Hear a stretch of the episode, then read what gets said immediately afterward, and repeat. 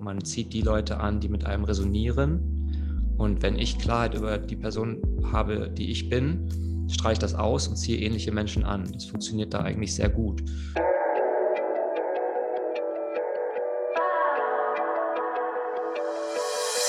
Hallo zusammen und willkommen zurück zu einer weiteren Podcast-Episode von Human Elevation. Dein Podcast für deine beste und freiste Zukunft.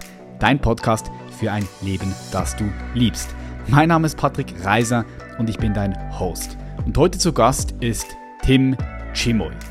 Er ist ursprünglich mal als Architekt gestartet, hat 2012 seinen letzten Job im Projektmanagement aufgegeben, um sein Leben örtlich und zeitlich flexibler gestalten zu können. Der Schlüssel dazu war die Gründung diverser Online-Projekte. Aus einigen sind seither Online-Unternehmen geworden. Die erfolgreichsten davon haben eines gemeinsam, Online-Communities. Sie stehen im Mittelpunkt.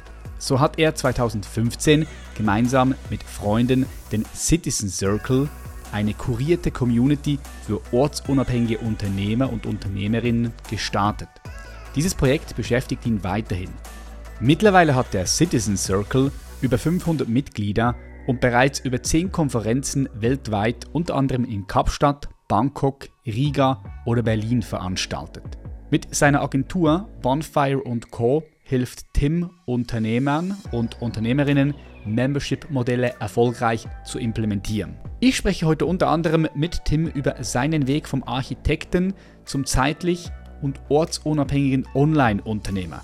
Wir sprechen auch darüber, was es heute braucht, um eine Online-Community aufzubauen, wie die Zukunft der Arbeit aussehen könnte und über viel, viel mehr wie zum Beispiel am Schluss noch über Surrogates-Mütter. Wenn du nicht weißt, was das ist, dann bleibe unbedingt bis zum Schluss dran. Ich wünsche dir ganz viel Freude und hoffentlich tolle neue Perspektiven und Blickwinkel, die dein Leben auch bereichern.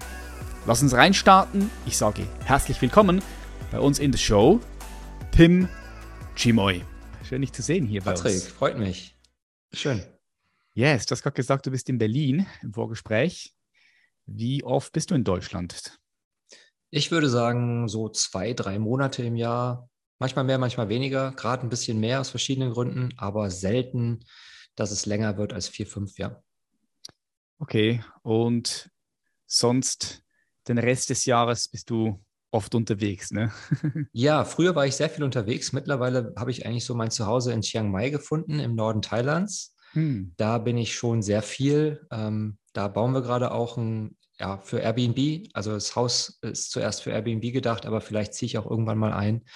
Ähm, das ist so mein Hauptzuhause. Deutschland ist so der Nebenschauplatz oder Europa vielmehr. Und äh, so das Reisen hat mich lange begleitet, ist aber tatsächlich weniger geworden.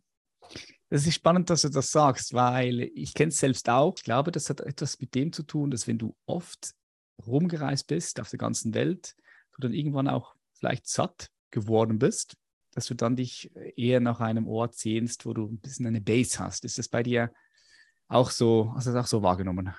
Genau, so wie du es beschreibst, plus vielleicht noch das Element, dass dir äh, über die Zeit äh, Personen wichtiger werden, hm. dass du ähm, eher die Orte danach auswählst, wo Menschen sind, die dir wichtig sind, weniger so dieser Entdeckungsdrang da ist, eher ähm, ja, die Nähe zu lieben Menschen.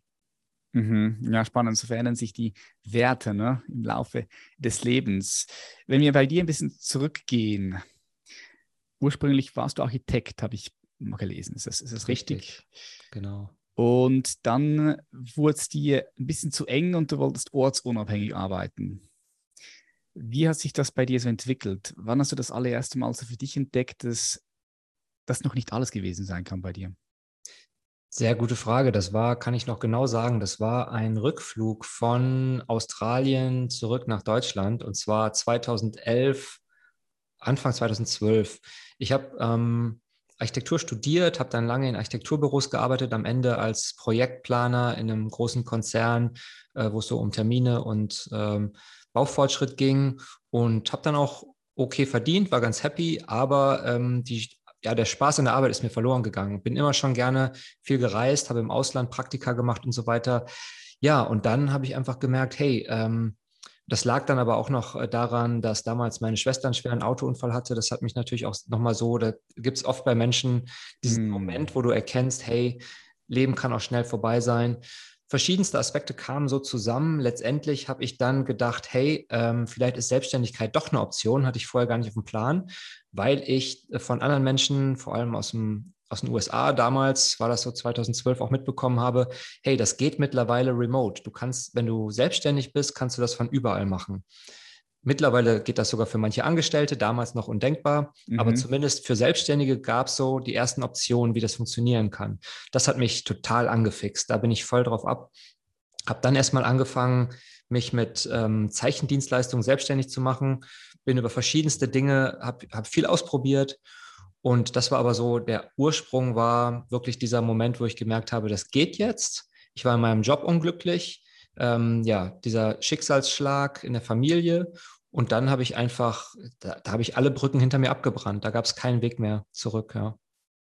Okay, spannend. Das heißt, es waren mehrere verschiedene Aspekte mit drin. Ich finde es auch spannend, dass du gesagt hast, da war dieser Unfall von deiner Schwester und das hat auch etwas mit dir gemacht. Ne? In solchen Momenten erkennt man, wie fragil doch das Leben selbst ist. Und ja, man hinterfragt, ob man das Leben so, wie es jetzt das weiterführen möchte oder ob es dann Change braucht. Ne?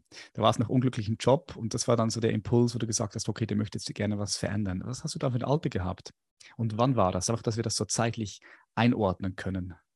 Ziemlich genau vor zehn Jahren und ich bin wow. jetzt 41, genau, 31. Mhm. Okay.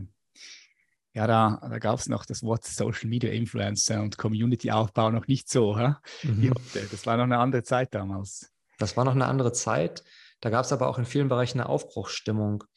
Ähm, Podcasts waren noch überhaupt nicht populär. Das fing ja auch erst so 2014, 15 ganz langsam genau. an. Ähm, es waren noch die Zeiten, wo man äh, mit Blogs noch richtig viel erreichen konnte, auch organisch. Wir haben dann damals, ähm, gab es eine Facebook-Gruppe, die ich damals gegründet habe. Das war die Facebook-Gruppe Digitale Nomaden auf mhm. Facebook in Deutschland. Und der Begriff war in Deutschland noch gar nicht geprägt. Den gab es nur in den USA, gab es so die ersten Blogs dazu. Und ich so gemeinsam mit ein, zwei anderen Leuten haben dann diesen Begriff so nach Deutschland geholt, haben uns das erstmalig getroffen. In Berlin hatten wir so Meetups. Da sind dann verschiedene spannende Dinge draus entstanden unter anderem auch von meinen zwei Kollegen äh, Markus und Feli die äh, DNX-Konferenz. Das war so ein, ja. eine Sache, die daraus entstanden Markus, ist. Markus, bin ich auch connected. Der kommt, connected. der kommt mich besuchen. Der kommt mich besuchen in zwei Wochen tatsächlich. Ah, cool. Ja. Schöne Grüße. Ja, sage ich ihm. Genau, das war so äh, eine Sache. Dann mein Blog, Earth City hieß dieser Blog damals. Ähm, und dann haben wir uns gegenseitig, haben wir natürlich dieses Thema so nach vorne gebracht. Äh, mittlerweile ähm, sind da ganz andere Influencer am Start mit diesem Begriff, was ja auch gut ist. Es muss sich immer weiterentwickeln und ähm, die nächsten haben wieder andere Geschichten zu erzählen. Aber das waren so die Anfangstage. Ne? Das war so dieser Blog, der dann bei mir auch immer mehr Leser bekommen hat. Äh, und parallel habe ich angefangen, einfach so meine Selbstständigkeit nach vorn zu bringen. Das war, ein coole, war eine coole Zeit. Wie hast du diese Brücke gebaut, Tim, als Architekt und dann in diese Selbstständigkeit? Weil das ist ja auch etwas, wo viele Leute Schwierigkeiten haben, diese Brücke zu bauen. Wie baue ich diese Brücke und kann dann die Brücke irgendwann hoffentlich abreißen, sodass ich nur noch das mache, was ich liebe? Wie hast du damals gestartet? Ich habe damals mir angeschaut, was kann man als Architekt überhaupt mitnehmen? Was passt sozusagen in den Koffer? Eine Baustelle ist es nicht. Am Ende mhm. bin ich gelandet ähm, bei den Zeichnungsleistungen. Ähm, man kann von überall an seinem Rechner oder konnte man damals schon wunderbar die technischen Zeichnungen und auch die kreativen Zeichnungen in der Architektur erstellen. Und ich kannte auch schon diese klassischen Zeichenbüros, ähm, wo äh, Architekten eben zugearbeitet worden ist. Die gab es auch damals schon, gab es aber noch nicht digital. Und ich habe dann äh, als einer der ersten diese Leistung digital angeboten und habe dann durch andere Projekte, die ich parallel noch gemacht habe, bin ich dann das erste Mal auch auf ähm, Google-Werbung gestoßen und habe dann darüber die Sache relativ schnell skalieren können. Und somit habe ich dann äh, einen Zeichendienstleistungsservice im Bereich Architektur gemacht anfänglich. Den gibt es heute noch, der macht jetzt aber, treibt es mein Kollege, der hat das nochmal auf ein ganz anderes Level gebracht. Ähm, ich hatte damals, und da sind wir auch bei der Leidenschaft, für mich war das eine Brücke in die, ähm, in das Unternehmertum, ins Thema Remote-Arbeiten, aber es war nicht das, was mich erfüllt hat. Deswegen habe ich, sobald mm. es was Neues gab, habe ich sofort das Schiff gewechselt. Mhm, mhm. Okay, ja klar. Also du hast zuerst mal geschaut, was hast du überhaupt für Ressourcen und da hattest du die Fähigkeiten und die Ressourcen natürlich zu zeichnen als Architekt und hast das dann digitalisiert, wenn du so sehen möchtest und bist dann erst deiner Leidenschaft gefolgt. Das so richtig äh, rausgehört. Also zuerst mal angefangen, die Brücke zu bauen, einfach mal weg von diesem 0815, monotonen 0815-Leben, sage ich jetzt mal so ganz provokativ, okay. Und dann hast du das geschafft und dann hast du gesagt, okay, jetzt liebe ich noch nicht ganz genau das, was ich tue. Also was ist denn das, was ich liebe und wie kann ich das, was ich liebe, tun und in ein Business verpacken? Habe ich das richtig verstanden? Richtig, denn meine Leidenschaft in der Architektur, die gab es auch, aber die lag halt eher im kreativen Bereich und nicht so in diesen technischen Zeichnungen. Mhm. Und äh, das war für mich damals schwer vorzustellen, dass ich das in meinen Koffer packen kann. Heute kenne ich Menschen, die machen das, die haben das auch geschafft. Ähm, hat mir damals zum einen vielleicht auch der Weitblick gefehlt, zum anderen war es noch nicht so weit. Mhm. Und somit war das für mich eigentlich nur eine Brücke hin, um erstmal Geld zu verdienen, um dann irgendwo die Leidenschaft woanders abzuholen, ja. Mhm. Und dann hast du ja ganz viele verschiedene Projekte gestartet. Also kannst du da uns mal, mal mitnehmen? Was hast du denn da alles gestartet? Nimm uns einfach mal ganz kurz auf die, die Reise mit, so in Zeitraffer, damit wir einfach wissen, ja, von wo du kommst und was du alles schon aufgebaut hast. Gerne. Ja, also es gab so die eine Komponente, die ich von Anfang an seit Beginn meiner Selbstständigkeit äh, auch durchgezogen habe. Das war mein Blog, Earth City, wo ich eben meine unternehmerische Reise, auch gerade ortsunabhängige Thematiken ähm, geteilt habe. Das hat sich durchgezogen. Dann habe ich aber auch ganz viel links und rechts ausprobiert. Ich habe anfänglich mal Ernährungspläne verkauft im Bereich Paleo-Ernährung. Das war mhm. einfach ein spannendes Thema für mich, ganz zu Anfang. Das lief so semi okay. Da habe ich ähm, anfänglich ein paar tausend Euro mit verdient, aber fehlte mir irgendwie auch die Leidenschaft, das aufs nächste Level zu heben. Ähm, genau, der Zeichenservice, äh, den ich eben erwähnt habe, das Tusche-Team, das hat mich dann tatsächlich auch zwei Jahre, zweieinhalb Jahre begleitet und gut ernährt, bis dann ähm, unsere Community hinzugekommen ist. Dazu vielleicht gleich mehr. Mhm. Dann gab es immer noch mal so Nebenprojekte. Ich habe mal einen Rucksack in Thailand ähm, produzieren lassen aus alten Lederjacken. Das war ein Projekt, das sich sehr lange gezogen hat. Äh, es gab am Ende Rucksäcke, sie wurden auch verkauft, aber ich habe auch da irgendwann die Motivation verloren, was auch an vielen Gründen lag. Ich will sagen, da waren ganz viele Dinge, die ich ausprobiert habe, aber die Konstante war dann doch immer dieses Thema ortsunabhängiges Business. Und ähm, ja, 2012 Beginn der Selbstständigkeit, 2015 diesen Blog, der dann schon ähm, gute Leserzahlen hatte, überführt in eine Community, den Citizen Circle. Und das ist seitdem, seitdem durchgängig auch mein Hauptfokus und meine große Leidenschaft. Also Menschen zusammenzubringen und ihnen dabei zu helfen, diesen ortsunabhängigen Lebensstil für sich zu ermöglichen. Und ähm, ich kann nicht davon ab, auch hier und da immer mal neue Dinge zu starten. Das macht mir einfach viel Spaß. Aber seit 2015 ist das eigentlich die große Konstante. Okay, sehr cool. Das heißt, du hast diesen City Circle aufgebaut. Citizen Circle 2015 ist das gestartet und das äh, hat dich bis jetzt begleitet und da ist deine Leidenschaft mit drin. Genau, das ist wirklich und das Zusammenbringen von Menschen und ihnen dadurch die, nur die Hilfe zu geben, zu wachsen oder gemeinsam zu wachsen. Das äh, würde ich heute als meine Leidenschaft bezeichnen. Hm. Und die hast du aus dem Blog damals herausentwickelt.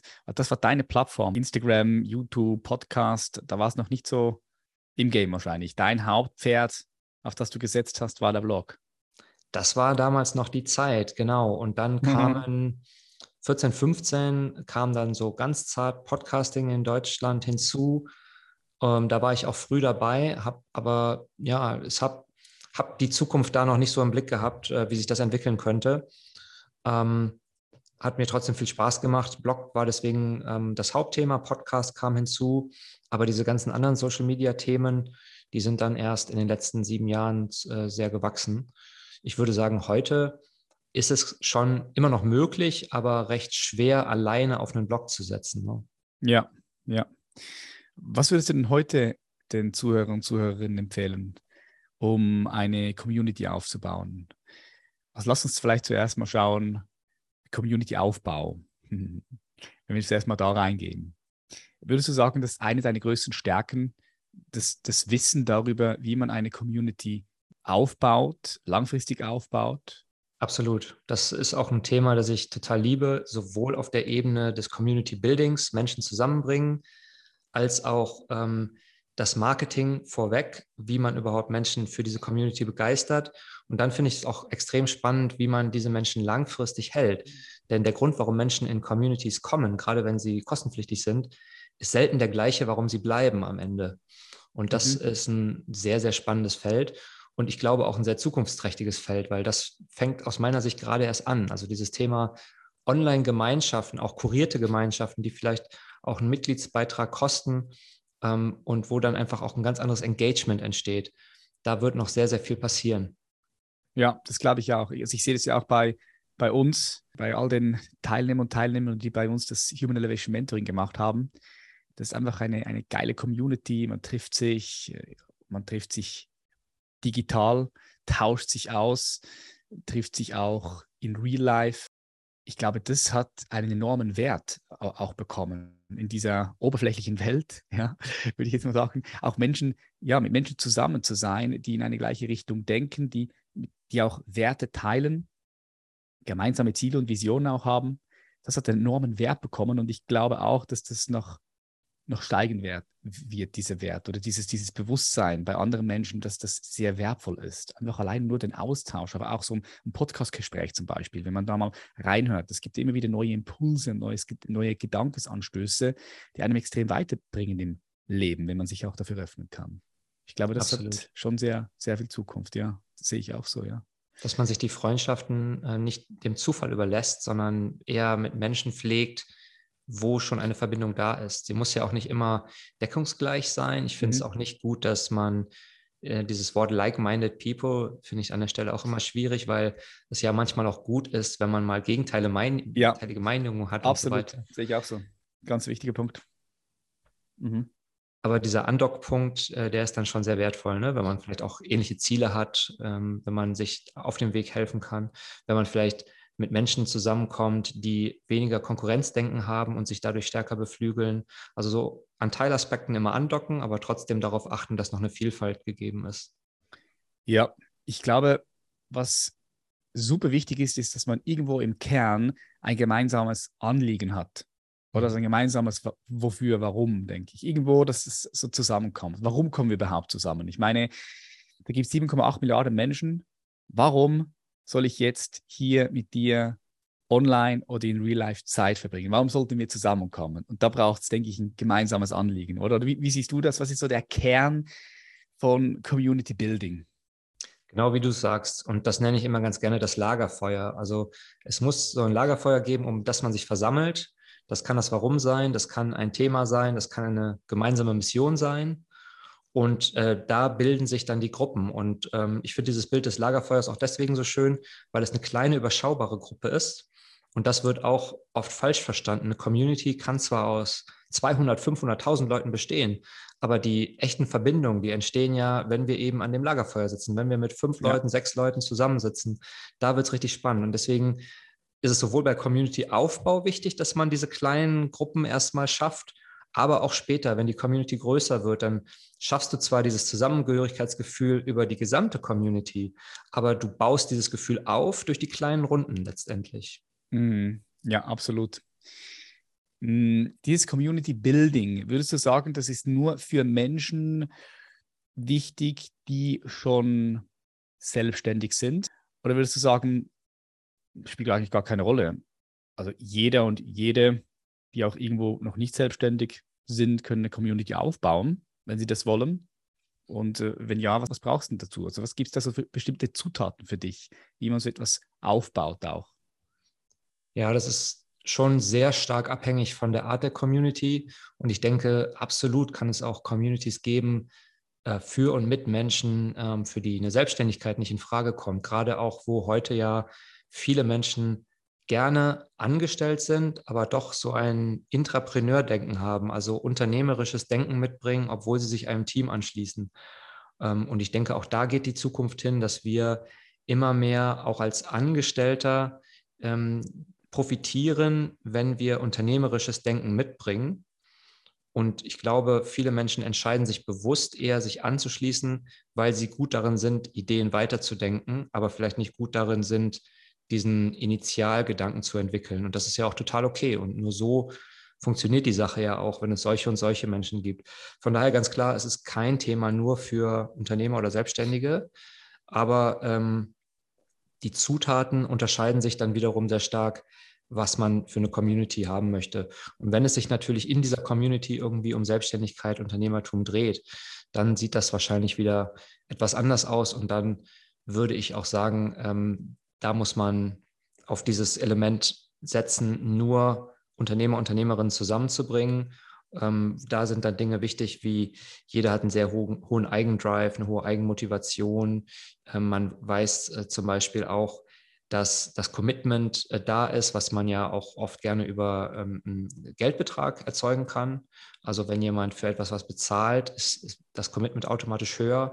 Das finde ich auch ganz spannend immer, dass ja bei unternehmerisch denkenden Menschen, ich sage bewusst denkend anstatt handelnd, sondern denken reicht da manchmal schon, aber unternehmerisch denkenden Menschen, die sind viel bereiter, für etwas Geld zu bezahlen, weil sie erkennen, ich muss da jetzt nicht äh, die äh, Leistung an sich vergleichen, sondern da spielen auch noch andere Aspekte mit rein, wie zum Beispiel ein Commitment, wie zum Beispiel die Tatsache, dass ich dafür, ähm, ja, Beispiel, ich kaufe mir einen Online-Kurs und der kostet sehr viel Geld und dann könnte man jetzt sagen, hey, das sind doch einfach nur ein paar Videos. Man könnte aber auch sagen, ich kaufe mit mir, ich kaufe, erkaufe mir selbst das Commitment, das auch durchzuarbeiten.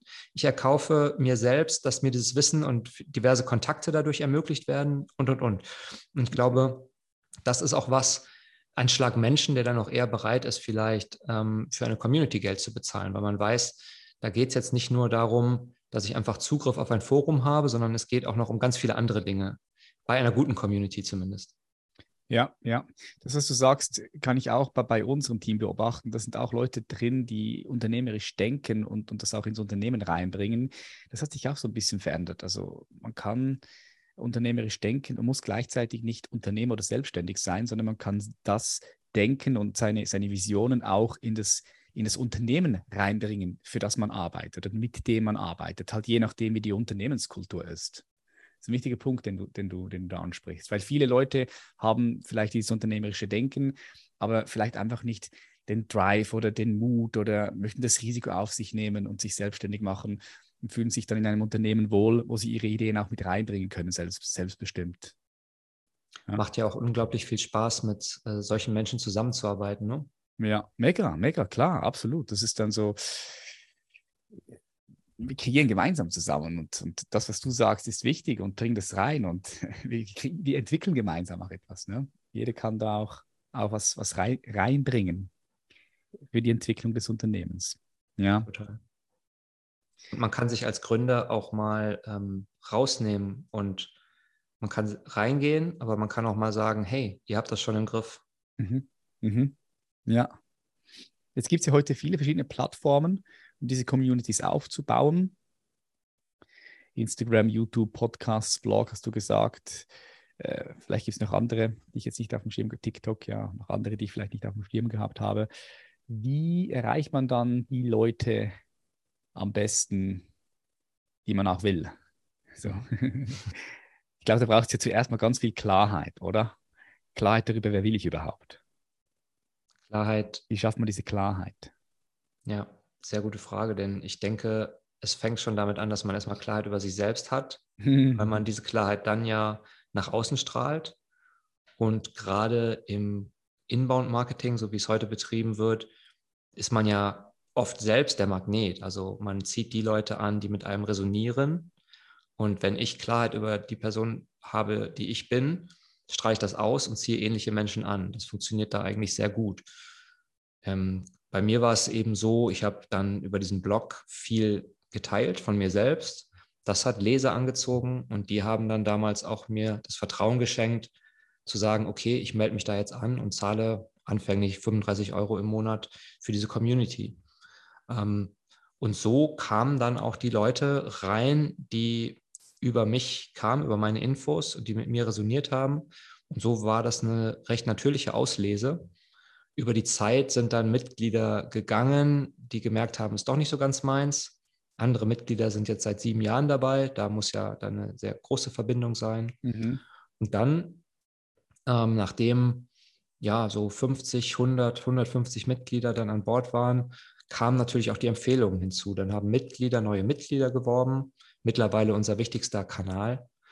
Also wir ähm, haben, wir machen auch Social Media. Manchmal denke ich viel zu wenig eigentlich, weil wir uns ja ein Stück weit auch auf unseren Weiterempfehlungen ausruhen können. Das ist ja mhm. eigentlich auch schön. Aber ähm, diese Weiterempfehlungen, die ähm, sind dann letztendlich ja auch wieder von Menschen, die vorher mit uns resoniert haben. Das heißt, das verselbstständigt sich ein Stück weit, aber es sind alles Menschen mit einem ähnlichen Personality-Typ, würde ich sagen. Im Marketing gibt es ja diese äh, roten, gelben, grünen und blauen. Ich glaube, bei uns werden so die grünen und blauen Persönlichkeiten am ehesten gesehen. Die grünen und äh, blauen bei euch? Ja, also rot relativ wenig, würde ich sagen. Oder habe ich die Farben jetzt vielleicht falsch im Kopf? Rot, rot sind doch die Dominanten. Du meinst, das genau. ist das, das Disk-Modell, oder? Genau. Rot so sind die Dominanten und gelb sind die Enthusiasten und grün sind jetzt so die Sozialen und blau, das sind so die, die, die, die genauen, die mögen Excel-Tabellen und Cheats. Dann sind es wahrscheinlich die Grünen am ehesten. Ja. Grün, wahrscheinlich aber auch, auch gelb. Gehe auch ich auch gelb, davon aus. Ja. ja. Was ganz spannend ist bei uns im Team, sind alles eher ruhige Menschen. Ich würde sagen, teilweise introvertiert, teilweise einfach ein bisschen ruhiger. Ähm, ich zum Beispiel würde mich als introvertierte Bühnensau bezeichnen. Also ich gehe schon total gerne raus, bin auch gerne auf der Bühne, aber bin trotzdem an sich eher ein ruhiger Typ, der, ähm, den es auch viel Energie kostet, mit vielen Menschen zusammen zu sein. Das hat natürlich dann noch immer ähnliche Menschen angezogen. Mhm, klar, Und klar. Ähm, ja, so ergibt sich dann natürlich auch, dass du Menschen um dich hast, mit denen du auch gerne zusammen bist. Ähm, und wenn dann mal ähm, es mal irgendwo hakt oder sowas, ist das auch total okay. Und äh, so eine Community ist ja auch ein Kommen und Gehen zum Stück weit zumindest. Ja, ja, das äh, habe ich auch stark erlebt. Ich weiß nicht, ob du ein bisschen weißt, woher ich komme. 2014 im Fitnessbereich war ich äh, am, am Start Natural Bodybuilding und, und dann habe ich so 2016 angefangen oder 17 angefangen, so langsam diesen Shift zu machen, zu dem, was ich jetzt mache. Habe mehr in das Thema Bewusstseinsentfaltung, Potenzialentfaltung, Selbstverwirklichung. Und da habe ich auch natürlich wahrnehmen können, dass sehr viele Leute gegangen sind. Neue Leute sind dazugekommen. Leute sind geblieben. Es gibt auch immer wieder Leute, die gegangen sind und dann vielleicht zwei, drei, vier Jahre später wieder reinschauen und dann bleiben. Es ist immer sehr, sehr interessant zu beobachten. Und ich glaube, das muss man ja dann auch halten können. Also vor allem, wenn, das nehme ich immer auch wieder wahr, bei anderen großen Influencer, dass wenn die einfach ihre Werte verändern, ihre Interessen verändern und sich selbst auch ein Stück natürlich verändern, weil sie nicht mehr die gleiche Person sind, die sie noch waren vor vier, fünf Jahren, dass sie dann versuchen, ähm, ja, einfach so weiterzumachen um die Community eben nicht zu verlieren und das dann das sehr schmerzhaft irgendwann wird, weil sie sich ja immer irgendwo auch verstellen müssen, nicht mehr authentisch Content rausgeben können auf all den verschiedenen Plattformen, die es gibt. Weil sie eben Schwierigkeiten haben, loszulassen und zu verstehen, okay, es ist wie im echten Leben so. Leute kommen in dein Leben, sind hier, begleiten dich und dann irgendwann ist die Zeit wieder um, vielleicht und gehen sie wieder und gewisse Leute bleiben. Es ist wie im echten Leben auch so. Würdest du sagen, du hast selber da eine sehr starke Veränderung zwischen diesen zwei Leben durchlaufen oder warst du von der Persönlichkeit immer schon derselbe in beiden? Das ist eine gute Frage, Tim. Also ich würde sagen, von, vom Charakter, von der Persönlichkeit her, vom Kern her, bin ich schon, schon der gleiche. Aber ich habe schon eine, eine, eine krasse Veränderung durchgemacht in den letzten Jahren ein Bewusstseinsshift, würde ich sagen. Und ich habe auch viele Leute nicht gut abgeholt früher. Also wie viele Leute, ähm, viele Leute konnten einfach mit dem, was ich mache, nichts mehr anfangen. Und die sind dann gegangen. Also jetzt rückwirkend hätte ich das ein bisschen besser machen können auch. Hätte ich die Leute mehr ab, besser abholen können, dort, wo sie sind. Aber damals, ich habe einfach, einfach gemacht, ne? ohne genaue Strategie und Taktik. Aber heute würde ich sagen, ich könnte es besser machen. Ja. Weißt du, was so ein krasser, ähm, Shift. Ja. Aber du hast es einfach gemacht und das ist am Ende oft das, was es ausmacht. Ja, einfach machen. genau. Natürlich einfach machen ist gut, ist besser als gar nichts machen. Und äh, machen mit einer Strategie und Taktik, das ist natürlich noch das Beste, ne, wenn man das, wenn man das kombiniert. Hast du das auch erlebt, dass äh, in, in deiner Reise bestimmte Leute ja, gegangen sind und, und neu dazugekommen sind, hast du ja gerade vorher gesagt, ja, aber der, der Blog selbst, den du damals entwickelt hast, ging der schon damals um dieses ortsunabhängige Arbeiten? Weil wenn ja, dann hast du wahrscheinlich ziemlich viele Leute auch mitnehmen können in die, in die, in die, in die neue Community, in die Citizen Circle Community.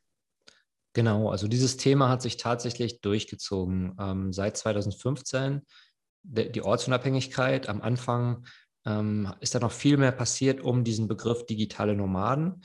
Den habe ich dann irgendwann bewusst nicht mehr verwendet, obwohl immer noch in unserer Community auch digitale Nomaden sind und sie auch willkommen sind. Aber das war für mich so ein, ja, so ein klares Bild von einem fast eine Lifestyle-Vorgabe. Und ich wollte diese Lifestyle-Vorgabe nicht machen, denn ich denke, jemand, der örtlich unabhängig arbeiten möchte, kann auch gerne einfach nur aufs Land ziehen wollen oder mit der Familie mehr Zeit verbringen wollen. Oft geht es auch um die Komponenten zeitliche und finanzielle Unabhängigkeit. Das benutzen wir mittlerweile auch äh, in dieser Kombination, also örtliche, zeitliche und finanzielle Unabhängigkeit, damit jeder die Stellschrauben dort selbst drehen kann. Ähm, das hat sich durchgezogen. Mittlerweile bin ich etwas offener dem Begriff digitale Nomaden äh, gegenüber wieder, weil ich denke, mittlerweile ist der so breit gefächert. Mittlerweile machen das so viele Menschen oder nennen sich so, dass das nicht mehr so vorgegeben ist. Aber ähm, so in der Zeit 15, 16, 17, als der Begriff äh, sehr in Mode kam, war er für mich zu stark geprägt auf, ich ziehe ähm, ich ziehe durch die Welt ähm, und muss jetzt quasi äh, einmal im Monat meinen Ort wechseln. Da waren so ein ja. paar Komponenten, die, die waren so vorgegeben. Das hat mir einfach nicht gefallen. Stimmt, stimmt, das ist gesagt. Das ist so ein fixfertiges Lifestyle-Modell. Äh, das hat dir nicht gefallen, weil du niemanden in diesen Lifestyle reinpressen wolltest. Ne? Das nehme ich auch manchmal wahr. Und ähm, ja, bin ich auch super, super vorsichtig, weil, also vor allem jetzt auch, auch ähm, in, in meiner Arbeit, da versuche ich ja eigentlich gar nichts von mir in die Person rein zu projizieren, sondern ich versuche den Raum zu kreieren, dass die Person, mit der ich arbeite, selbst für sich ihr eigenes Lifestyle-Modell erkennt und das dann auch lebt. Ohne das irgendwo in, in eine Box rein, reinzuzwängen oder dass sie in eine Box reinpassen. Das finde ich ein wichtiger Punkt. Merkst du das in deiner Arbeit dann manchmal auch, dass Menschen sogar gezielt diesen Anker eines festen Ortes brauchen? Kann ich mir vorstellen. Ja, es ist halt ganz unterschiedlich. Also ich, ich nehme das, nehm das komplett unterschiedlich wahr. Natürlich gibt es Leute, die, die das glauben, dass sie das brauchen. Die Frage ist, ob das auch wirklich so ist. Ne? Mm, ich, finde, ich finde es wertvoll, wenn man mal beides ein bisschen probiert hat. Ganz ehrlich. Also ich bin ein großer Fan von Sachen ausprobieren. Zum Beispiel auch beim Thema Polygamie oder Monogamie. Willst du sagen, dass das eine nichts für, nichts für dich ist, wenn du dich nicht zumindest damit beschäftigt hast, gedanklich und dich auch mal da reingefühlt hast oder vielleicht sogar ein bisschen davon probiert hast. Ne? Und, und dann, wenn du es mal probiert hast, wenn du eine Erfahrung gemacht hast, dann hast du die Erfahrung und dann, dann, hast du, dann kannst du Feedback geben. Dann kannst du sagen, okay, das hat mir gefallen, das eher nicht, das sind die Vorteile, das sind die Nachteile, okay, was will ich denn jetzt? Ähm, darum, ja, also ich nehme das, ich nehme das wahr. Es gibt Leute, die sagen, doch, ich brauche eine fixe Base. Und dann gibt es Leute, oh nee, ich will gar keine fixe Base haben. Und ich nehme auch beides wahr. Also ich nehme, ich nehme wahr, dass Leute, die lange Zeit eine fixe Base hatten und geglaubt haben, dass sie eine brauchen, dann irgendwann zum Schluss kommen, hey, jetzt will ich gerne doch auch mal los und, und ortsunabhängig sein. Und gleichzeitig nehme ich aber auch wahr, dass die Leute, die sehr oft rumgereist sind, auch orts, ortsunabhängig, dann irgendwann zu einem Punkt kommen und sagen, hey Patrick, also jetzt, also ich habe es jetzt gesehen, ich will jetzt irgendwie eine fixe Base. ja. So ein bisschen abhängig von Lebensphasen, ne? Ja, genau, es ist abhängig von Lebensphasen, weil ich sage ja, ich bin jetzt ja auch, ich habe vorher dir erzählt, wir sind jetzt hier in die Natur rausgezogen und ich kann mir gut vorstellen, dass sich das vielleicht in fünf, sechs, sieben, acht, neun, zehn Jahre ändert. Aktuell bin ich richtig happy damit, hier eine fixe Base zu haben und, und das auch weiter aufzubauen hier. Ich will hier wirklich was aufbauen, auch an diesem Ort, an dem ich jetzt hier bin, weil der Ort hat sehr viel Potenzial. Das ist ein Kraftplatz, ein Kraftort. Es ist immer wieder, wenn Teilnehmer und Teilnehmerinnen hierher kommen und an unseren Live-Coaching-Day, die nehmen einfach sehr viel mit da. Es ist, es ist jetzt mitten in der Natur, Blick auf die Berge und See. Und ich weiß, da kann man, also wir können da richtig gut was aufbauen. Aber ich kann mir gut vorstellen, dass da wieder andere Phasen auch kommen und, und das immer so hin und her pendelt. Es hängt ja ganz, kommt auch mit dem mit oder hängt mit dem zusammen, wo du dich in deiner Entwicklung befindest. Lebensphasen ja, aber vor allem auch, wo befindest du dich in deiner Entwicklung? Wir, wir durchlaufen ja alle verschiedene Entwicklungsstufen oder Entwicklungsebenen. Mit denen habe ich mich sehr auch auseinandergesetzt. Vielleicht sagt die Spiral Dynamics etwas, das Modell. Sagt mir nichts, aber klingt sehr spannend. Ja, ja. Oder, oder, Ken Wilber. Wir entwickeln uns da immer irgendwo auch, auch weiter. Natürlich können wir auch irgendwo feststecken. Ja, es gibt Menschen, die entwickeln sich dann einfach 10, 20, 30 Jahre gar nicht mehr. Und das ist ja auch okay. Jeder muss ja selbst für sich wissen. Aber ich glaube, wenn wir neugierig sind und natürlich dem Leben, dem Leben gegenüber offen sind, dann ähm, entwickeln wir uns bis zum letzten Atemzug. Weil ich, der Mensch ist nicht fertig, ist kein fixes Stück Stein, sondern es ist ein dynamischer Prozess.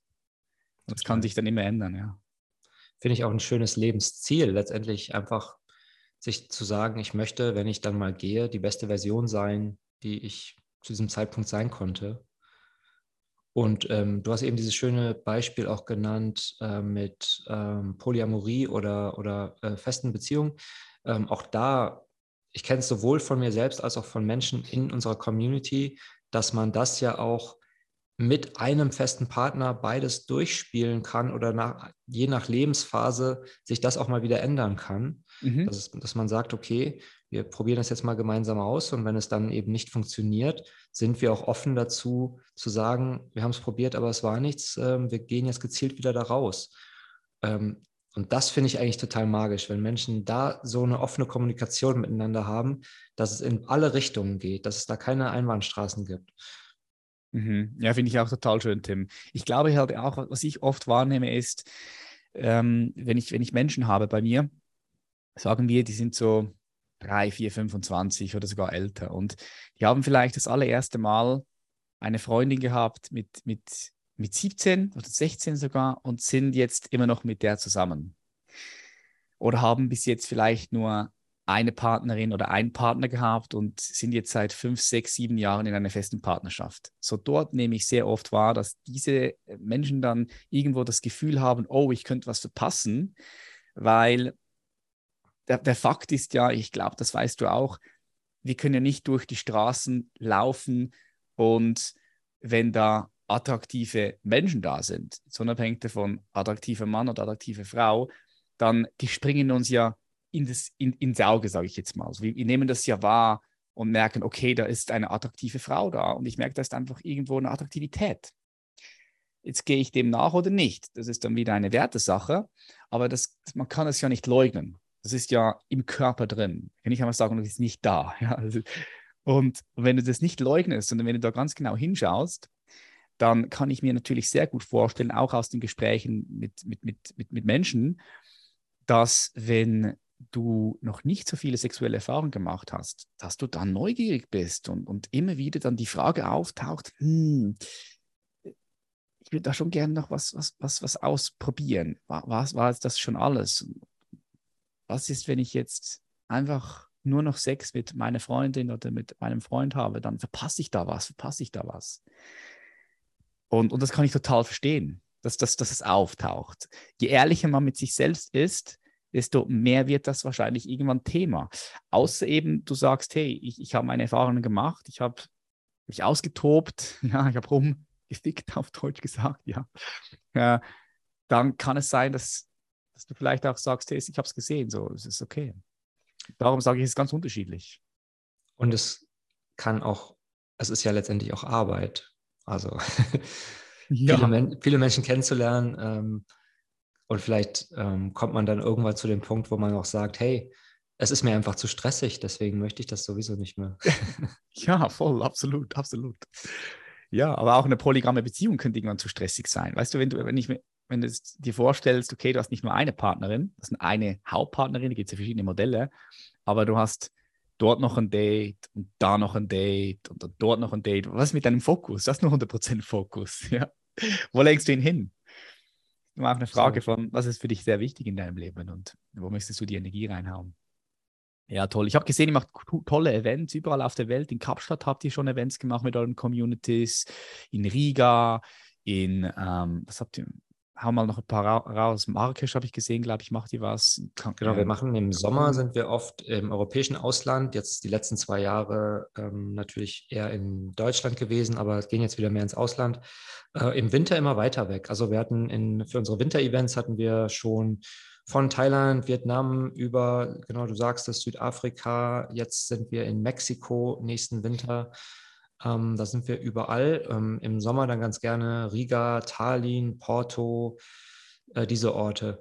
Genau, da, das ist für uns Familientreffen, ähm, das ist Austausch, das ist natürlich auch Menschen in der Community, äh, ja, sich anfreunden, richtig vor Ort sehen, weil, und das ist auch spannend, die Menschen bei uns, die auf zwei, drei Events waren, die bleiben uns auch richtig lange treu. Ne? Die sind mhm. lange da, die, sind, die haben Lust auf die anderen Menschen. Ich habe ja eben schon mal gesagt, man kommt aus einem anderen Grund in die Community, als man bleibt. Damit meinte ich, man kommt, weil man, ähm, weil man eine Problemstellung mitbringt, zum Beispiel, wie gründe ich jetzt mein Business oder wie schaffe ich das mit diesem Ortsunabhängigen. Und man bleibt dann aber letztendlich ähm, weil man sich mit den Menschen connectet, weil man diesen gemeinsamen, ja, diese, diese gemeinsamen Visionen hat, dieses Zusammengehörigkeitsgefühl. Und das sind zwei verschiedene Dinge.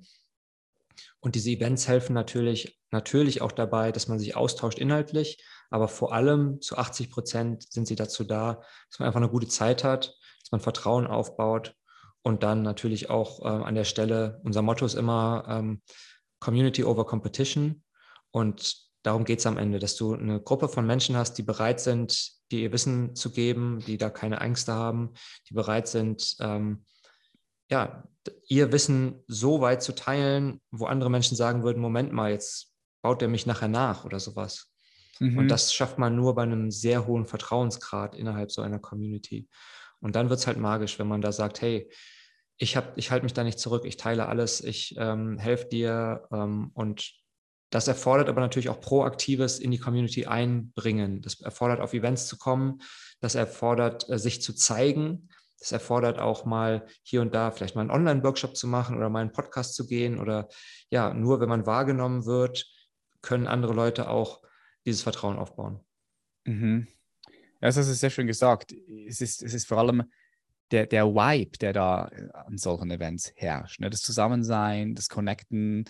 Und weißt du, die Chance ist ja auch, auch groß, dass du dort jemanden kennenlernst, mit dem du vielleicht das nächste Projekt startest oder dann vielleicht sich eine Freundschaft bildet, weil ja zumindest das, was wir ganz am Anfang gesagt haben, schon mal das gleiche Anliegen da ist. Man kommt zusammen, weil es ein gemeinsames Anliegen gibt, ein gemeinsames Wofür und zumindest ein paar gemeinsame Werte, die, die jeder lebt. Und da ist die Chance natürlich viel größer, dass du jemanden kennenlernst, der zu dir passt, anstatt wenn du jetzt irgendwo, keine Ahnung, ins Freibad gehst. dort auch, ja, klar. Aber, aber die Chance ist größer, dass du dort mehr Leute vorfindest, die zu dir passen, oder? Und das ist, ja auch ein, das ist ja auch ein unglaublicher Wert. Und spannend ist, dass es trotzdem so unterschiedliche Menschen sind. Bei unseren Events haben wir mhm. wirklich von 25 bis 65 ähm, ganz unterschiedliche Charaktere auch aber es gibt trotzdem diese Gemeinsamkeiten. Und wie du sagtest, da kommen von gemeinsames Business bis äh, wir ähm, bis Anstellungsverhältnisse gibt es teilweise sogar auch, bis hin zu gemeinsamen Babys. Also es, es, ja. alles, es ist alles schon entstanden. Co-Creation, Co-Creation. genau. Geil, mega, mega.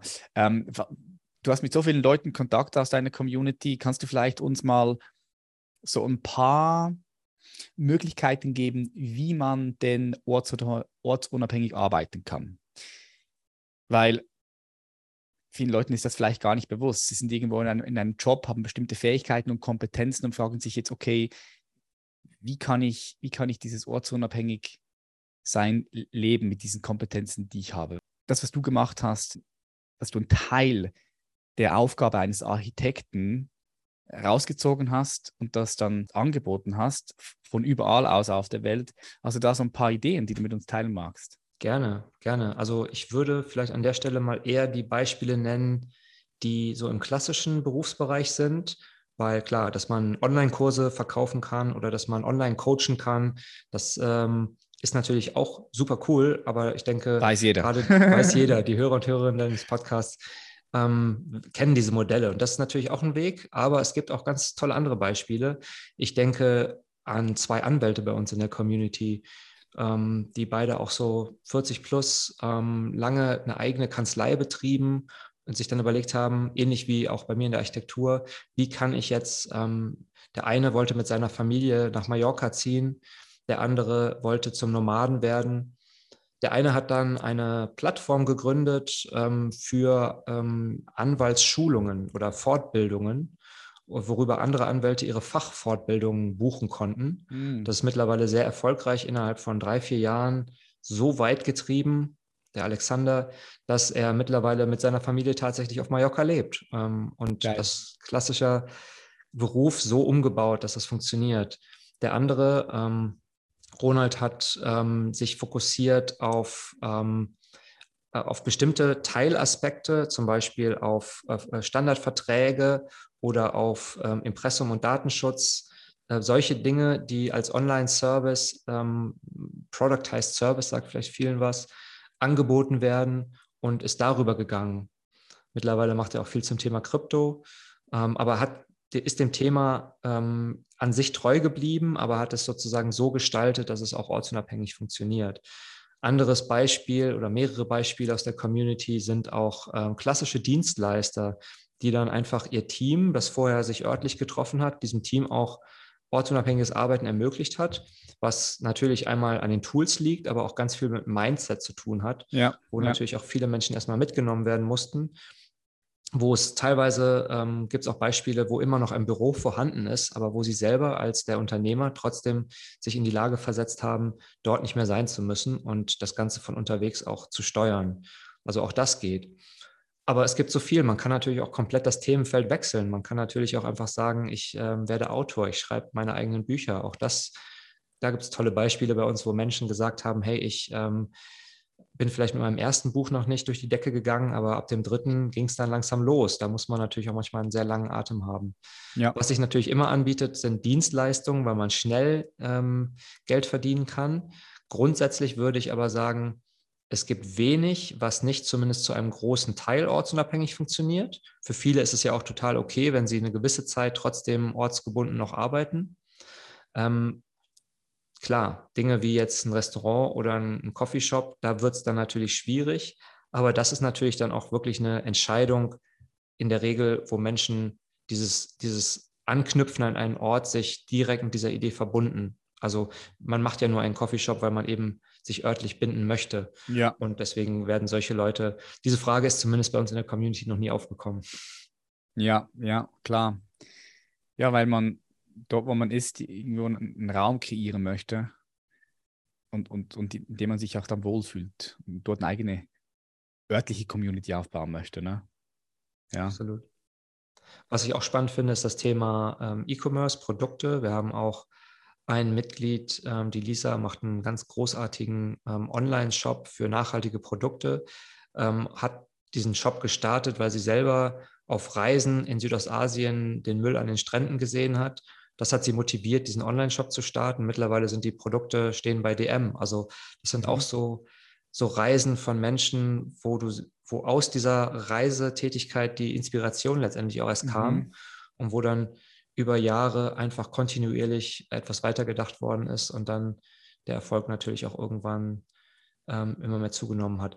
Von daher, man kann sagen, diese klassischen Dinge, die wir am Anfang genannt haben, dann gibt es natürlich auch die physischen Produkte, es gibt die Beratung, aber auch eben so ganz klassische Berufe wie Architekt, bin ich das Beispiel, oder auch Anwälte äh, und so weiter. Da gibt es immer Bausteine, die man sich rausnehmen kann.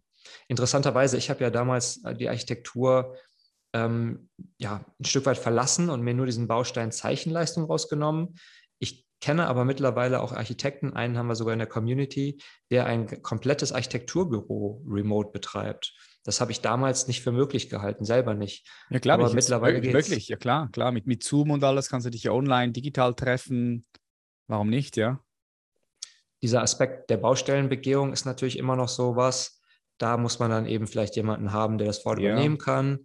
Aber du kannst mittlerweile natürlich auch diese ganzen Pläne, die vorher Unmengen von Daten waren, das kann man mittlerweile alles etwas schlanker gestalten. Auch die Zusammenarbeit lässt sich schlanker gestalten. Ähm, es gibt tolle Möglichkeiten auch mit 3D-Modellen und so weiter, wo man an den 3D-Modellen direkt selber als Architekt planen kann mit verschiedenen Gewerken. Also es wird immer leichter. Mhm. Mhm. Du hast äh, das Mindset angesprochen, dass äh, das auch bei, bei, bei, vielen Leuten eine Herausforderung ist aufgrund des, des Mindsets. Wie, wie, nimmst du das wahr? Also wo siehst du so da die größten Stolpersteine im Mindset von den Leuten, wenn es um das ortsunabhängige Arbeiten geht? Ein Aspekt ist definitiv erstmal auch das Selbstmanagement. Kann ich mich motivieren, wenn ich alleine mal sitze? Das ist auch was, was oft, was ich bei uns im Team auch merke, Menschen, die noch keine Erfahrung mit Remote Work haben, ähm, stellen sich das erstmal, sie merken, das ist ein cooles Team, tolle Menschen, sie freuen sich, dazuzukommen, aber dann merken sie, 80 Prozent der Arbeit findet alleine irgendwo in einem Zimmer statt und man sieht sich immer nur durch den Bildschirm ist jetzt gar nicht so cool. Das Cool ist ja, das cool ist ja eigentlich, dass man überall hingehen kann. Und man kann natürlich auch sagen, hey, man geht in Coworking Space, man ähm, geht, äh, arbeitet trotzdem mit Menschen zusammen. Aber das ist nicht das Gleiche dann, wenn, ja. es nicht die eigene Firmen- Unternehmenskultur ist, sondern wenn du da mit anderen Leuten zusammenarbeitest. Das ist nicht genau das Gleiche, finde ich jetzt. Absolut. Und da muss man äh, erstmal sich klar werden, möchte ich das so in der Form, wie, wie möchte ich das für mich gestalten? Und ähm, dann würde ich sagen, auch die, der Glaube daran, ähm, dass es geht. Das klingt total simpel, aber ist trotzdem ein großes Ding. Also wenn man den Glaubenssatz in sich trägt, dass es dass Remote Work schwieriger ist, dann wird es auch schwieriger sein. Und da hängt es dann auch damit zusammen, wie nutzt man das Ganze. Wenn ich das wirklich möchte, dass es funktioniert, dann würde ich mich auch stärker bemühen, dass es funktioniert. Das hängt dann ganz viel mit Kommunikation zusammen. Man muss bewusster kommunizieren. Wenn wir zum Beispiel einen Großteil unserer Kommunikation per Chat, in unserem Fall Slack, abbilden, dann musst du dort natürlich auch vorsichtiger sein, wie du Dinge kommunizierst, eher mhm. auch mal in gewissen Situationen zum Hörer greifen, damit keine Missverständnisse entstehen. Vielleicht sogar so weit planen im Team, dass man sagt, hey, ähm, wie setzen wir Smileys ein? Ja, das klingt so ja. belanglos, aber da der eine schickt zehn Smileys, der andere keins. Für denjenigen, der zehn schickt, ist derjenige, der keins schickt, sofort beleidigt und so weiter. Ja, ja, stimmt. Oder man interpretiert ja auch immer wieder andere Dinge in die Smiley rein. Ne? Also die einen interpretieren A und die anderen interpretieren irgendwie Z in das eine Smiley. Genau. Kann dann schon für Missverständnisse sorgen. Absolut. Und da kann man sich natürlich auch einigen. Wie geht man damit um im Team? kreiert man sein eigenes Set von Smileys. Aha, ja, sehe ich, sehe ich. Was glaubst du, Tim, wie sich das in Zukunft noch verändern wird? Äh, wie sieht es für dich aus? Wie sieht die Arbeit aus in 10, 20, 30 Jahren für dich? Was glaubst du?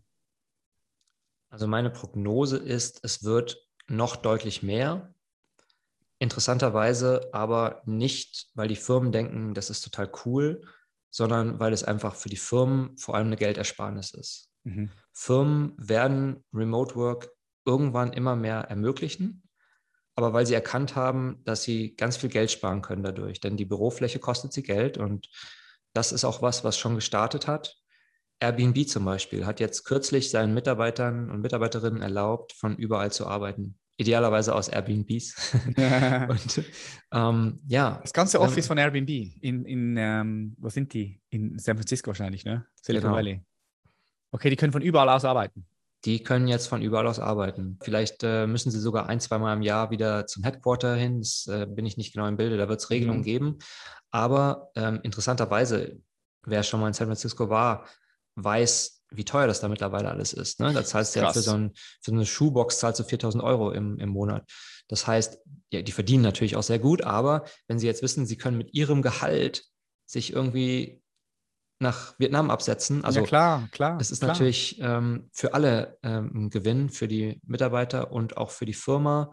Und ähm, da wird es natürlich auch hier und da mal ein ähm, bisschen rumpeln. Ich denke, Remote-Arbeit ist kein Ponyhof. Es ist nicht, es ist, wird eher schwieriger zusammenzuarbeiten, aber es ist langfristig allein aufgrund dieser Ersparnisse für die großen Firmen nicht zu stoppen.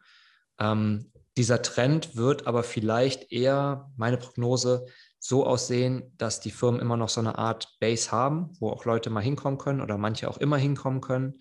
Es wird aber immer noch weiter remote und normaler werden.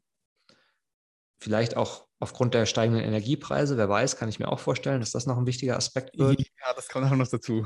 Kann ich mir vorstellen auch, ja. Also von daher, ja, man könnte fast sagen, es geht da nochmal so ein Riss durch die Gesellschaft von Menschen, die ähm, remote arbeiten und Menschen, die es nicht tun, weil es in ihrem Job nicht möglich ist. Wie sich das auswirkt auf die Gesellschaft, da wage ich keine Prognose. Hm. Ich sehe es ähnlich wie du. Was beschäftigt dich so gedanklich am meisten, Tim, wenn du so morgens aufstehst, abends wieder ins Bett gehst? Wo kreisen, in welchem Bereich kreisen deine Gedanken? Oder anders gefragt, mit welchen Fragen beschäftigst du dich so am meisten? Was beschäftigt dich so in deinem Leben? Ja, ich vermute mal, das ist bei vielen ähnlich. Am meisten, wenn ich ganz ehrlich bin, beschäftige ich mit mir selber und den Zielen und Träumen, die ich habe und wie ich meinen Tag gestalten möchte. Und ich bin ein sehr getriebener Mensch. Ich bin nicht, also für mich gibt es eigentlich keinen zufriedenen Status quo fast ein bisschen traurig, das zu sagen, aber ich ähm, tue mich sehr schwer mit Stillstand und da muss es immer irgendwie weitergehen. Deswegen habe ich wahrscheinlich auch immer so Nebenprojekte. Bin aber jetzt mittlerweile schon öfters mal dazu gekommen, dass ich mir mehr Ruhe gegönnt habe. Ähm, bin jetzt auch kürzlich Vater geworden. Das ah, ist, glaube ich, ein nice. Grund. Congratulations. Dankeschön. Mädchen, Junge? Ein Junge, ich bin okay. allerdings in der Konstellation der, ähm, ja, man nennt das väterliche Onkel. Also ich bin zwar Erzeuger, aber nicht Erzieher sozusagen. Er wächst bei zwei wunderbaren Müttern auf. Okay. Und ähm, genau, und das ist aber trotzdem. Wow, auch spannend. Ich, ja. ja, es ist, ähm, ja, auf der einen Seite habe ich natürlich damit auch ähm, weiterhin die Möglichkeit, äh, meinen mein Lebensstil ähm, örtlich auch recht frei, frei, zu leben. Auf der anderen Seite bin ich da trotzdem ganz eng dran und darf es auch sein. Und da bin ich auch sehr dankbar für, dass ich ähm, sehr viel mitbekommen kann. Und das, ähm, das holt mich schon ein bisschen auf den Boden zurück, dass ich auch mal denke, hey, ähm, dieses Business immer weiter zu treiben, weiterzuentwickeln, gar nicht ähm, vor allem aufgrund der monetären Aspekte, sondern vor allem, weil es einfach spannend ist, weil es einfach Spaß macht. Diese, aus, dieser, aus, diesem Spaß heraus es immer weiterzudenken. Das ähm, ist trotzdem anstrengend, auch wenn es Spaß macht. Also auch dieser mhm. positive Stress sozusagen, der ist am Ende anstrengend und da muss ich manchmal mit mir selbst ein bisschen vorsichtiger umgehen. Was ich aber ähm, bei mir bis jetzt immer festgestellt habe, jedes Jahr sieht wieder anders aus und das da frage ich mich oft morgens, wenn ich aufstehe, wie lange wird das noch so aussehen? Also muss ich das einfach mal für mich akzeptieren, dass mein Leben so ein Wechselbad ist, dass ständig was anderes passiert und es so bunt ist, was ja auch schön ist. Und da ist trotzdem irgendwie in mir immer so ein Wunsch von mehr Beständigkeit, einem richtigen Zuhause und so weiter. Ah, und da, da bin ich immer so gefangen zwischen diesem, auf der einen Seite bin ich so dankbar für dieses abwechslungsreiche Leben, auf der anderen Seite irgendwo hängt da dieser Wunsch, mal ruhiger zu werden, was auch immer das heißt, ja. Ah, das ist spannend. Also vielen Dank für die Offenheit, Tim. Ich, ich schätze, finde ich sehr, finde ich sehr toll, dass du da so offen auch darüber sprichst hier bei uns. Geil. Ähm, Thema Bindung, ist das vielleicht ein Thema bei dir? Bindung, weil, weil das ist einfach, wenn du so jetzt darüber sprichst, oder? Ähm, könnte ich mir vorstellen, dass da irgendetwas mit mit, mit Bindung, Bindungsängste vielleicht tief in dir, dass da irgendwann vielleicht was, was, was da ist. Ist möglich, ist möglich. Wobei ich schon auch sehr enge Bindungen habe, aber ich brauche vielleicht auch immer wieder ähm, Die diese gewisse Zeit für mich. Ja, genau. Es ja, ist ja, immer wie so ein Kommen und Gehen, ja. Mhm. Ja, spannend, spannend. Äh, da, darf ich noch mal ganz kurz nachfragen, diese Konstellation mit diesen zwei Frauen, das interessiert mich gerade, weil du das gesagt hast. Gerne. Hört man, hört man ja auch nicht jeden Tag. Das heißt also, was, wie ist das passiert? Ist das eine Freundin von dir gewesen, die dich gefragt hat, ob äh, du dich zur Verfügung stellst für das Erzeugen des Kindes? Ja, wie muss ich mir das vorstellen? Ähm, interessanterweise war es eine Dating-Plattform speziell für diesen Zweck. Also es ist, ähm, ich bin auch seit 20 Jahren in, nur in Beziehung mit Männern gewesen bisher, ähm, jetzt in meiner dritten. Es wird ah, okay. sich wahrscheinlich auch dieses, äh, dieses Leben nicht mehr ändern. Ähm, und aufgrund dieser Tatsache wusste ich natürlich immer, hey, es gibt die Option, mal selbst in einer Beziehung ein Kind haben zu wollen, dann wird es aber schwierig. Ähm, oder es gibt die Möglichkeit, da alternative Wege zu gehen und vielleicht ähm, einem lesbischen Paar dabei zu helfen und dann selber noch Teil dieser Sache zu sein. Mhm. Und da gibt es auch so verschiedene Modelle, die man, wenn man sich da ein bisschen mit beschäftigt, die man so findet, die gefahren werden von Menschen. Und ähm, dieses Modell des väterlichen Onkels, das fand ich schon sehr spannend, dass man so eine Art, wie so einen engeren Patenonkel abbildet, aber der, der Erzeuger ist. Und mhm. äh, da gibt es eine ähm, tolle Plattform, die ich auch für Menschen, die das spannend finden, sehr empfehlen kann, familyship.org. Da kann man solche Regenbogen-Konstellationen, ähm, kann man dort ja letztendlich annoncieren, Menschen suchen, die sowas machen wollen. Und da habe ich damals ähm, die beiden Mädels, meine zwei Muttis sozusagen, ähm, gefunden. Wir haben uns dann, wie, das war letztendlich war es ähnlich wie ein Date. Ne? Man war trotzdem auch sehr nervös, ähm, hat sich dann getroffen, das erste Mal zum Essen, sich lange unterhalten. Dann haben wir uns über ein, zwei Jahre kennengelernt und irgendwann dann gesagt, hey, wir, wir machen es, wir probieren es zusammen. Und ähm, dann gab es eine längere Phase von, ja, ich sag mal, Besuchen, wo ähm, wo ich mich dann in Raum A verkrochen habe und später dann ein kleines Döschen vor der Tür von Raum B stand und äh, irgendwann hat es funktioniert. Krass, okay. Ja, vielen Dank fürs Teilen. Das ist eben, das hört man auch nicht so oft, aber ist ja auch ein, ein Bedürfnis von vielen Menschen und äh, ist ja auch ein ganz, ganz natürlich, dass es da einen Markt gibt. Ne? Ich denke, da wird sich auch noch viel, viel bewegen in Zukunft, in den nächsten 20, 30 Jahren. Glaube ich schon auch. auch. Ja, krass.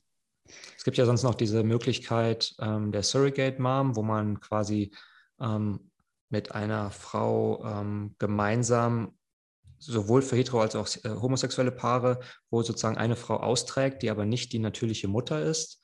Ähm, das ist natürlich, muss jeder selber wissen, ob er das ähm, für sich als guten Weg empfindet, kostet auch viel Geld und je nachdem, wo man es macht, werden diese Surrogate-Mütter äh, sehr gut bis nicht so gut behandelt. Ähm, ich fand das Thema immer schwierig, aber ich kann mir schon vorstellen, dass es grundsätzlich, gerade in Ländern wie den USA, wo es natürlich gewisse Standards gibt, doch auch in Ordnung sein kann. Mhm. Ja, es ist, es ist, eine Wertefrage, ne? Dann auch, das ist eine ja. Wertefrage. Mhm. Ja. Und ich denke, das ist auch unabhängig, also man muss das situativ anschauen. Also ich weiß, es ist nicht, ist ja nicht immer gleich dann bei, bei den Müttern. Da muss man schauen, okay, was ist der Grund, warum das eine Mutter auch machen möchte? Also so eine Surrogate-Mutter, wie du jetzt gesagt hast, oder warum macht sie das? Macht sie es aus der Not heraus und will es eigentlich vielleicht gar nicht? Oder ah, schwieriges Thema, ja. ja. ja. Könnte man noch eine ganze Podcast-Folge mitfüllen, das ist auf jeden Fall spannend. ja, eine Frage habe ich noch an dich, Tim. Und ähm, dann, ja, wir kommen einfach schon zum Ende. So stell dir vor, du gehst auf den Mond, guckst runter, siehst die Welt und diese 7,8 Milliarden Menschen. So aus deiner Perspektive, aus der heutigen Perspektive heraus, was glaubst du, was braucht der Mensch gerade am meisten? Die Menschheit. Nebst ortsunabhängigen Arbeiten. was glaubst du, was braucht der Mensch gerade am meisten? Von deiner Seite her. Der Mensch braucht, ähm, na, wie kann man das am besten in Worte fassen? Ähm, in gewisser Weise Ruhe, Selbstreflexion, ähm, ein bisschen herauskommen aus diesem wuseligen Ameisenhaufen hin zu einem gegenseitigen Sehen, Wahrnehmen, ähm, etwas esoterisch ausgedrückt, Erwachen. Also ja, letztendlich geht es immer darum, dass wir nicht sozusagen in unserem Kopf leben und wie ein wilder Ameisenhaufen agieren, sondern dass wir bedächtiger sind und teilweise auch einfach intuitiver, gerade von emotionaler Ebene her, vorgehen. Ich glaube, dann würde sich da schon viel verbessern von alleine.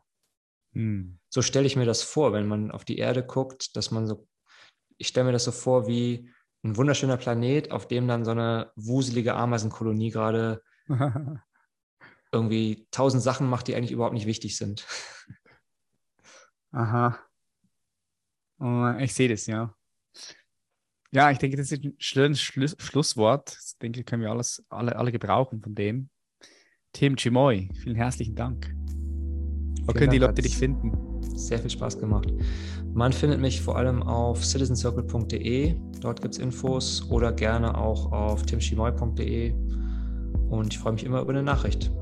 Yep, ich werde alles in die Show Notes packen. Vielen Dank für dieses erfrischende Gespräch und ich wünsche dir auf deinem Weg weiterhin viel Erfolg und viel Freude. Ich danke dir, hat richtig Spaß gemacht. Danke dir, Ciao. mach's gut, bye bye. Wir sind schon wieder am Ende und wenn du aktuell in deinem Beruf unzufrieden bist, du dich gefangen fühlst in einem Kreislauf von Aufstehen, Arbeiten, Konsumieren, Schlafen gehen, du dich von innerer Unruhe befreien möchtest und endlich deine wahre Berufung finden und sie leben willst, dann bewirb dich für das Human Elevation Mentoring. Du kannst dir kostenfrei ein Beratungsgespräch dafür buchen, hast dort die Möglichkeit, alle deine Fragen uns zu stellen. Die werden dir alle beantwortet. Das Ganze ist unverbindlich und so oft ist es auch so, dass in diesen 20 Minuten ganz viel mehr Klarheit auch zu dir kommen kann, wenn du dich öffnest für das Gespräch mit unserem lieben Paul.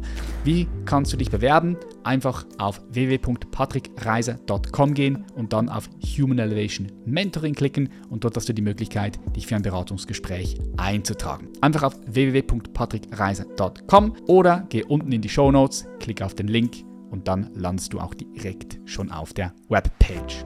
Schön, dass du bis zum Schluss geblieben bist. Schön, dass es dich gibt. Wir sehen uns in der nächsten Episode. Ich freue mich drauf. Mach's gut. Dein Patrick. Bye bye.